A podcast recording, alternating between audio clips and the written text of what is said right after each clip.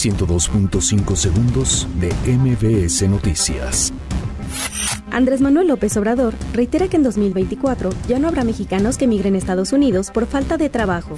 El Senado de la República rechaza ternas propuestas por el Ejecutivo Federal para ocupar vacantes de la Comisión Reguladora de Energía.